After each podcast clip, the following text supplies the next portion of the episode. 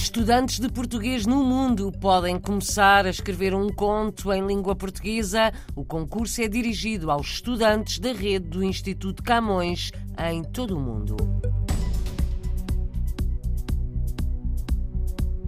Timor-Leste vai ter pela primeira vez um conselheiro das comunidades portuguesas.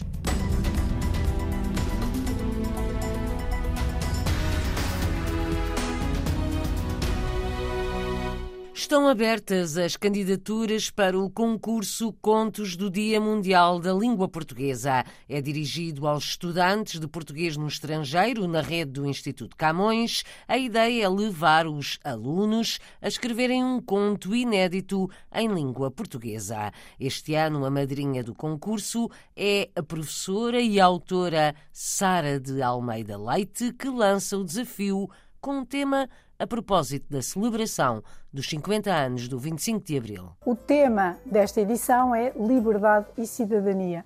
Portanto, professores de português que estão fora de Portugal, espero que se entusiasmem, que incentivem os vossos alunos a participar e aqui estarei com os restantes membros do júri com muita curiosidade e muita vontade de receber os textos, eh, de ajudar a apurar os vencedores, naturalmente, e, sobretudo, de ler todos eles, porque todos celebram a nossa língua comum, que tem o poder de nos unir e de nos aproximar, mesmo quando não nos conhecemos e mesmo quando estamos tão longe uns dos outros. Este áudio é da Porto Editora, que promove o concurso Contos do Dia Mundial da Língua Portuguesa numa organização conjunta com o Instituto Camões e o Plano Nacional de Leitura. As candidaturas podem ser apresentadas até 22 de fevereiro do próximo ano. Os contos vencedores serão anunciados no Dia Mundial da Língua Portuguesa, a 5 de maio. Podem concorrer os estudantes do ensino português no estrangeiro, dos leitorados e dos centros de língua portuguesa no mundo. Timor-Leste vai ter pela primeira vez um conselheiro das comunidades portuguesas. Filipe Silva é o primeiro nome da única lista candidata às eleições do próximo domingo. Natural de Chaves, professor, atualmente a trabalhar para o governo de Dili na área da educação. Há 23 anos que está em Timor, explica na RDP Internacional as razões para se candidatar a conselheiro das comunidades, entre outras ideias quer unir os portugueses? Decidi candidatar-me, em primeiro lugar, porque nunca houve nenhum conselheiro das comunidades portuguesas aqui em Timor e em conversa com alguns amigos, estando cá eu há 23 anos, sendo das pessoas mais antigas, que está cá desde, não é bem da restauração, porque foi em 2002, eu cheguei em 2000, portanto antes, em conversa com esses amigos eh, foi-me dito, pá, tu conheces a comunidade toda, porque é que não fazes aqui um, uma ligação entre todos nós e, e, não tentas aqui ser uma voz mais ativa aqui da comunidade. E, portanto, foi um desafio que me foi lançado e que eu abracei com todo gosto e que espero que seja útil para a comunidade, porque estamos muito longe de Portugal e, e acima de tudo, apesar daqui a comunidade ser bastante volátil, porque há muitos projetos de cooperação, há alguns negócios, mas os que estamos cá permanentemente, há muitos luso-timorenses, sim, que são portugueses também, estão recenseados na Embaixada, mas a comunidade mais portuguesa que vai e vem, tem cá alguns interesses e era importante haver aqui alguém que pudesse ajudar a criar um espírito até mais unido da própria comunidade. E eu acho que tenho um perfil porque conheço as pessoas e penso que posso ser uma mais-valia aqui para ajudar aqui a comunidade portuguesa a ter uma voz mais ativa junto do nosso governo, junto aqui do consulado e até junto das autoridades timorenses. Radicado há mais de 20 anos em Timor-Leste, Filipe Silva é candidato a conselheiro das comunidades portuguesas nas eleições do próximo domingo, tem um sonho, a criação da Casa de Portugal em Timor-Leste. Para mim também é uma coisa nova, não é? Portanto, aquilo que eu levo acima de tudo, o sonho que eu gostaria de deixar dos quatro anos de mandato, seria tentar aqui criar uma, que já foi discutido antigamente, antes de, de haver um conselheiro, mas que seria criar aqui uma Casa de Portugal ou uma,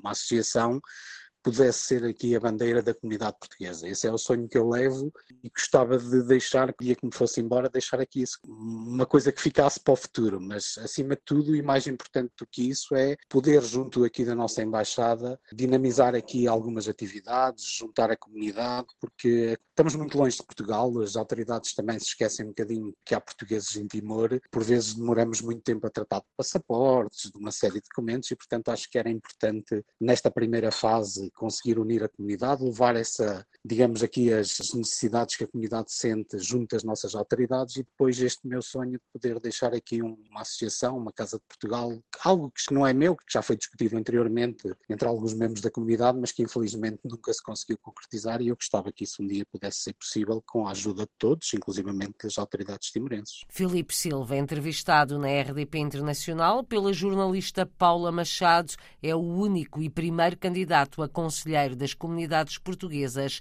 em Timor-Leste. As eleições para o Conselho das Comunidades Portuguesas são no próximo domingo. É um órgão de consulta do governo português. Podem votar todos os portugueses recenseados no estrangeiro. O voto é presencial. O objetivo é escolher o conselheiro das comunidades da área de residência do eleitor. Angola deverá voltar a ter um conselheiro. Diogo Leal encabeça a única lista candidata ao Conselho das Comunidades, natural de Monte Moro Velho. O gestor vive em Luanda, revela que um dos objetivos da sua candidatura é fazer a ponte entre a comunidade e as autoridades portuguesas. É muito complicado resolvermos as questões e os problemas no consulado. É muito difícil mesmo resolver as questões mais simples.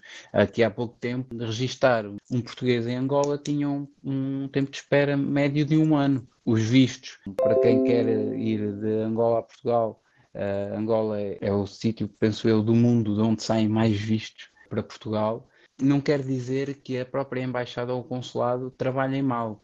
Eles têm é, tanto trabalho que normalmente é muito difícil ser uh, atendido. E aqui eu acho que o representante para as comunidades portuguesas pode ser muitas vezes uma ponte e a primeira pessoa a dar aqui uh, esta travessia de informação, porque eu penso que muitas das vezes nem 1% do que acontece realmente chega aos ouvidos da embaixada e do consulado. Representar os interesses dos portugueses junto dos serviços consulares em Angola e aproximar os portugueses uns dos outros são bandeiras de Diogo Leal para um lugar no Conselho das Comunidades Portuguesas. A promoção e a representação da comunidade dentro do próprio país. Não existe uma criação de laços não existe um núcleo de iniciativas ou de reuniões ou de eventos, tanto para a comunidade em geral como para a própria comunidade empresarial. Existe um afastamento, eu não sei como é que é descrever bem esta, este, para mim, que é um problema da comunidade portuguesa, que é cada um vive por si e não tanto na comunidade. Acho que juntos somos mais fortes. As estimativas indicam que serão à volta de 16 mil os portugueses em Angola. No entanto, diz Diogo Leal, a maioria não está recenseada. Serão, por isso, muitos mais. O candidato a conselheiro das comunidades confessa que foi muito difícil recolher as 75 assinaturas necessárias para a apresentação da candidatura. Em causa está o lugar de conselheiro das comunidades, representando os portugueses em Angola, mas também na República Democrática do Congo, Guiné Equatorial e Burundi.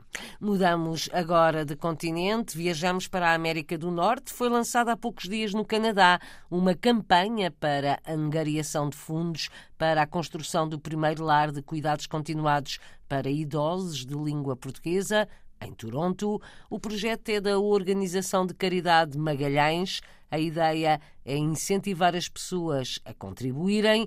Para isso, foram espalhados 500 milheiros em estabelecimentos portugueses na grande área de Toronto. Cada um dá o que pode, mas Joaquim do Rosário, cônsul de Portugal, acredita na solidariedade da comunidade portuguesa. A nossa comunidade é muito solidária e eu tenho visto isso aqui em várias oportunidades e estou convencido que não vai ser diferente com este projeto da casinha, até porque cada um pode contribuir com o que quiser, dá um dólar, dá 10 dólares, dá 50 dólares, dá os dólares que quiser, se não tiver no bolso tem ali um QR Code que pode usar para contribuir online. Portanto, eu acho que a campanha vai ter sucesso e já está a ser sucesso porque divulga, mostra às pessoas quão importante é contribuir, quão importante é ser solidário para com quem precisa e a caixinha marca presença onde está e neste momento há 500 caixinhas e são 500 pontos onde uh, o projeto Magellan vai estar presente e onde as pessoas vão ter a oportunidade de contribuir. A campanha para a recolha de fundos foi lançada a semana passada no Consulado de Portugal em Toronto. Dinheiro necessário para a Casinha Magalhães será o primeiro lar de cuidados continuados para idosos de língua portuguesa, com o apoio das autoridades canadianas. O projeto prevê a construção de um edifício com mais de 250 camas e mais 57 unidades de habitação a preços acessíveis. A obra deverá custar quase 70 milhões de euros e deverá demorar três anos a estar concluída. O Presidente da República Portuguesa assistiu ao lançamento da primeira pedra em setembro. Marcelo Rebelo de Sousa prometeu voltar para a inauguração.